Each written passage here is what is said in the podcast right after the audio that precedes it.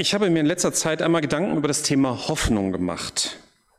Hoffnung hat ja im Wesentlichen zwei Gesichtspunkte. Worauf hoffe ich und worin ist meine Hoffnung begründet? Also kurz gesagt Ziel und Grund. Ich habe vor ein paar Tagen meine Garage mal aufgeräumt. Ich glaube so zum ersten Mal seit 20 Jahren, also gefühlt. Und dabei ist mir das nochmal richtig bewusst geworden. Ich habe in den Tiefen eines Regals habe ich nämlich drei Fahrradschlösser gefunden. Bei allen dreien hoffe ich darauf, dass irgendwann ich nochmal ein Fahrrad damit abschließen kann. Aber nur bei einem Schloss ist die Hoffnung richtig begründet, denn da sind die Schlüssel noch mit dabei. Ähm, ich habe im Keller noch eine Kiste mit diversen Schlüsseln, aber ich werde das auch irgendwann mal durchprobieren, aber Chancen sind jetzt nicht so gut. Ja, das Thema Hoffnung, das tauchte auch verstärkt während der Corona-Zeit äh, als Vorwurf zum Beispiel für die Kirchen auf, dass sie keine Hoffnung in dieser Zeit bieten würden. Ich weiß nicht, ob ihr euch erinnert, in der Anfangszeit äh, war das ein, ein Vorwurf, den ich öfter in den Medien gehört habe. Dann habe ich andererseits auch Stimmen aus den großen Kirchen gehört, so in diversen Predigten und Artikeln im Internet, dass die Verbreitung von Hoffnung einer der wichtigsten Aufgaben der Kirchen ist. Sehr häufig wird bei solchen Aussagen nicht so genau gesagt, worin die Hoffnung besteht. Ne? Also Ziel und Grund bleiben schwammig. Ich weiß nicht, wie es euch dabei geht, so mich stört das so ein bisschen. Ähm, und dann habe ich noch was Interessantes über Hoffnung von einem Philosophen gelesen, von Friedrich Nietzsche. Der hat in seinem Buch Menschliches, allzu Menschliches, der hat etwas sehr Böses über die Hoffnung gesagt. In Anlehnung an die Büchse der Pandora. Zeus wollte nämlich, dass der Mensch auch noch so sehr durch die anderen Übel gequält, doch das Leben nicht wegwerfe, sondern fortfahre, sich immer von neuem quälen zu lassen. Dazu gibt er den Menschen die Hoffnung. Sie ist in Wahrheit das Übelste der Übel, weil es die Qual der Menschen verlängert. Hoffnung als Trugschluss, als quälende Verlängerung des doch nicht zum Besseren werdenden. So sehe ich das äh, dann doch nicht. Aber ich möchte mit euch heute weiter über das Thema nachdenken. Und ich fange mal mit einem, ja, eigentlich ist es ein ganz banaler Bibelvers zum Thema Hoffnung. Aus Prediger 9, Vers 4. Für den, der noch nicht gestorben ist, gibt es noch Hoffnung. Denn selbst ein lebendiger Hund ist besser dran als ein toter Löwe. Solange man lebt, gibt es Hoffnung. Und wenn man tot ist, dann nicht mehr. Das scheint banal, aber es ist irgendwie auch äh, ein Grundgesetz. Solange Leben da ist, gibt es Hoffnung. Mir ist das vor ein paar Jahren auch nochmal bewusst geworden. Wir hatten bei uns im Garten einen Birnbaum, gefühlt 100 Jahre alt. Äh, ich wollte immer mal die, die Ringe nachzählen, habe ich noch nicht gemacht. Ähm, der ist von jetzt auf gleich, war auf einmal vertrocknet. Es wirkte so wie von heute auf morgen. Vielleicht war seine Zeit um, vielleicht hätte man ihn in dem trockenen Sommer gießen sollen. Aber es war nie nötig eigentlich. Ne? Der hat immer, stand immer. Und dann war er auf einmal weg. Und dann war auch Ende. Dann kam nichts mehr. Dann war die Hoffnung für den Baum zu Ende. Das konnte man ganz gut sehen. Ich hatte äh, vor zwei Jahren ja auch mal hier so ein Video gezeigt mit dem toten Birnbaum. Ne? Da kommt nichts mehr. Also dieses Prinzip versteht man ganz gut, denke ich. Aber es bleiben im Leben die Fragen, worauf Hoffnung besteht und worin sie begründet ist.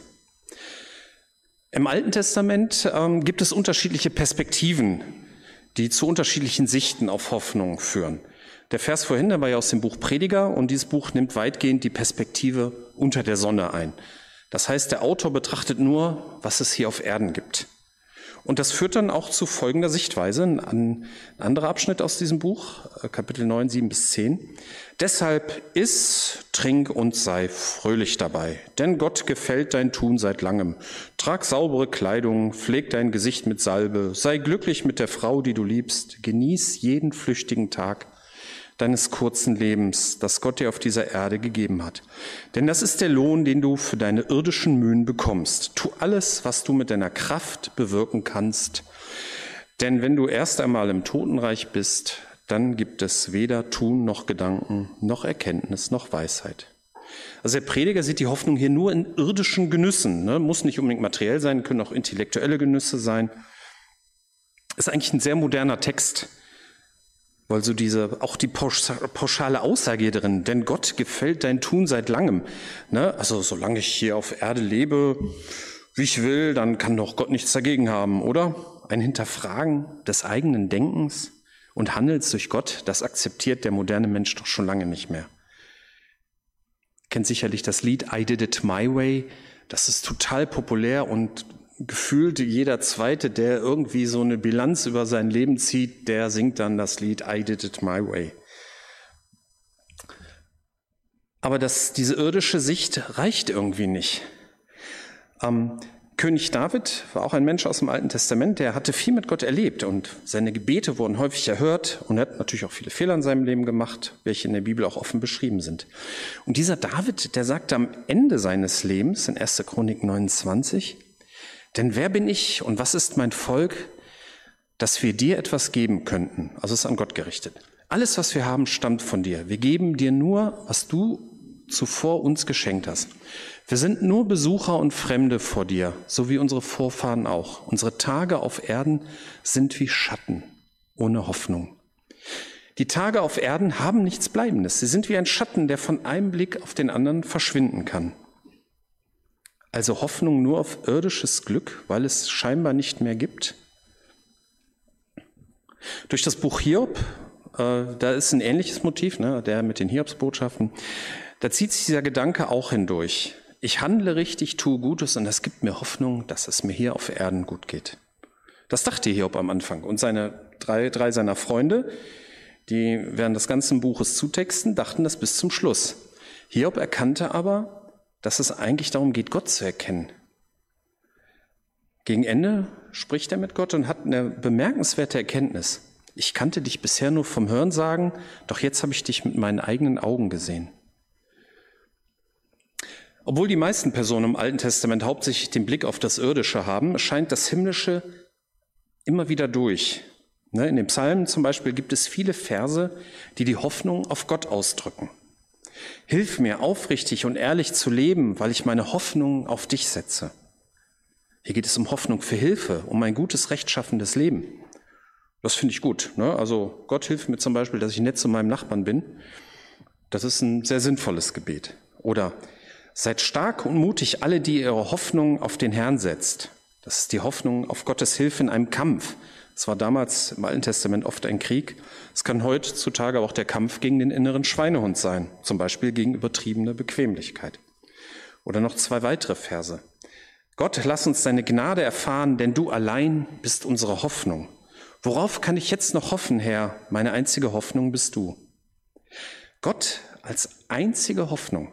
Hier werden sicherlich viele zögern und widers oder widersprechen. Viele Menschen können ja mit Gott nichts anfangen. Manch einer, der Gott zumindest irgendwie für wahr hält, lebt sein Leben und zündet vielleicht mal eine Kerze in irgendeiner katholischen Kirche an, um vielleicht von Gott noch so ein bisschen zusätzlichen Schwung zu bekommen. Das ist, wäre dann so ein Christentum als Folklore, welches hier und da ein bisschen funktioniert, geht aber auch ohne. Hm. Gott als einzige Hoffnung, in Sprüche 11, Vers 7 gibt es noch eine banale Aussage zur Hoffnung.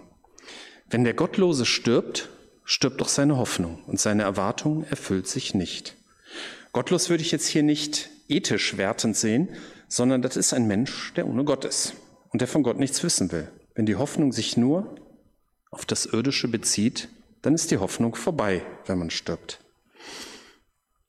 Die meisten Hoffnungen, die uns heutzutage persönlich beschäftigen, sind natürlich wohl auch eher irdischer Natur. Ne? Wir hoffen, gesund zu bleiben. Wir hoffen, eine Arbeit zu finden und sie zu behalten. Wir hoffen, dass aus unseren Kindern etwas wird. Wir hoffen, im Alter nicht schwierig zu werden hm.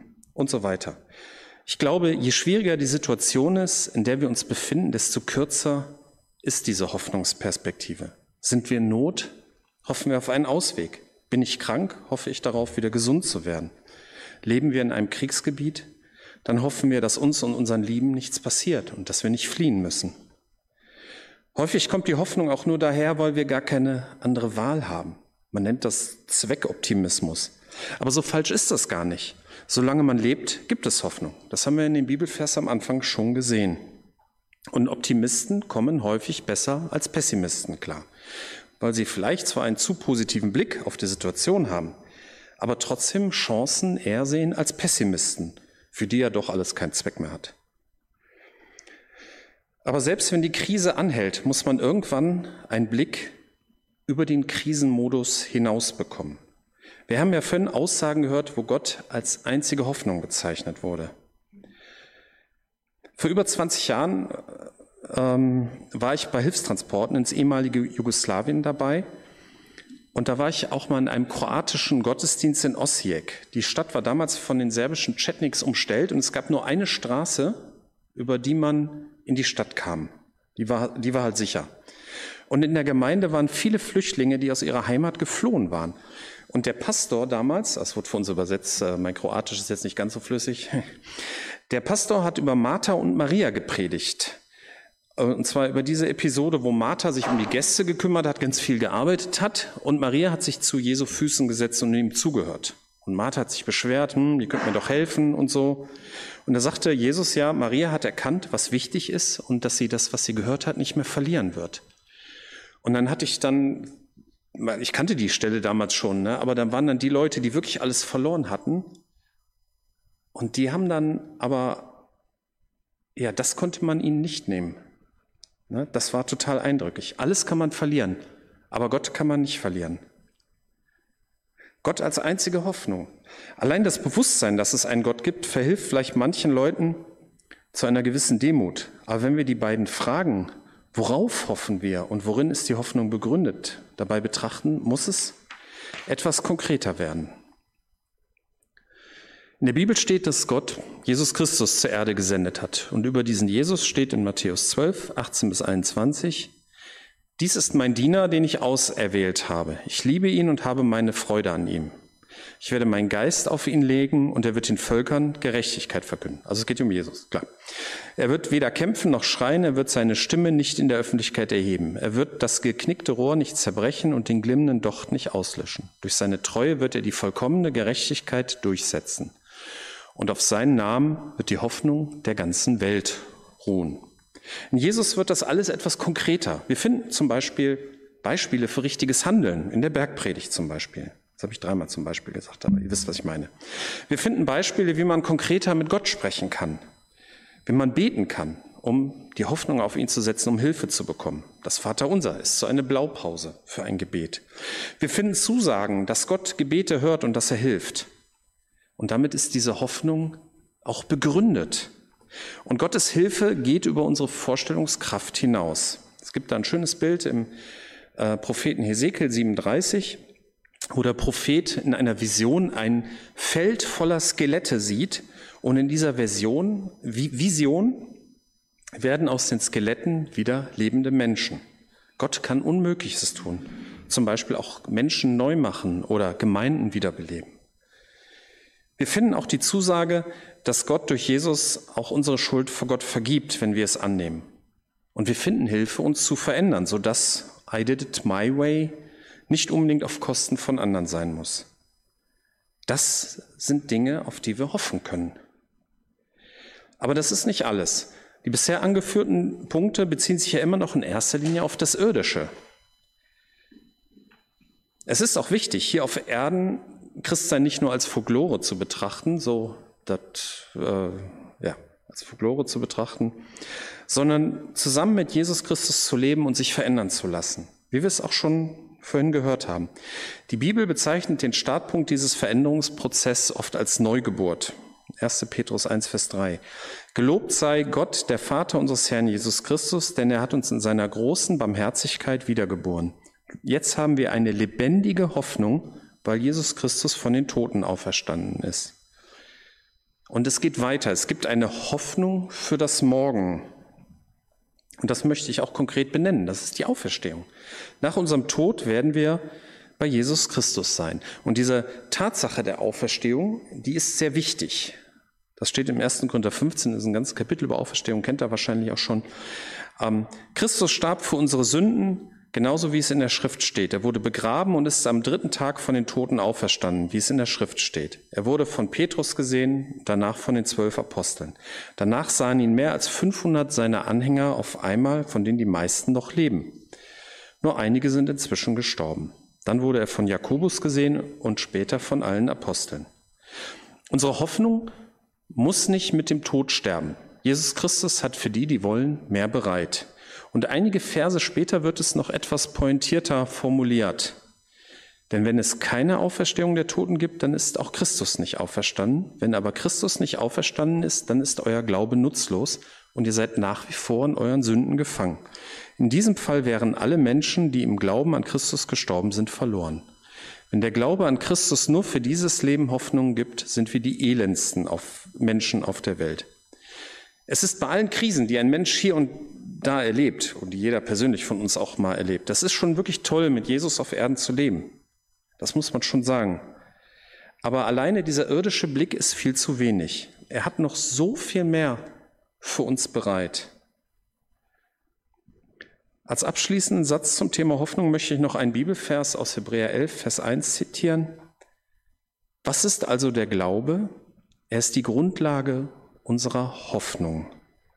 Ein Überführtsein von Wirklichkeiten, die man nicht sieht. Ich komme zum Schluss. Wir haben über die Hoffnung nachgedacht. Worauf hoffe ich? Worin ist meine Hoffnung begründet? Und ganz grundsätzlich, solange man lebt, gibt es Hoffnung. Aber alle irdischen Hoffnungen enden mit dem Tod. Hm, ja. Im Alten Testament gab es in erster Linie nur Hoffnung auf und für das Irdische, aber Gott wurde als Hoffnung schon gesucht und das Ewige schimmerte schon an manchen Stellen durch. Heutzutage ist das Ziel unserer Hoffnung oft abhängig von der Krise, in der wir uns befinden. Aber Gott hat Jesus Christus als Vorbild für den Blick darüber hinaus gesendet, als Vorbild zum Handeln, zum Beten, für Zusagen, die Gott in der Bibel gibt und als Weg der Vergebung und Veränderung. Und dann gibt es noch die ewige Hoffnung auf die Auferstehung und man für immer bei Gott zu sein. Amen.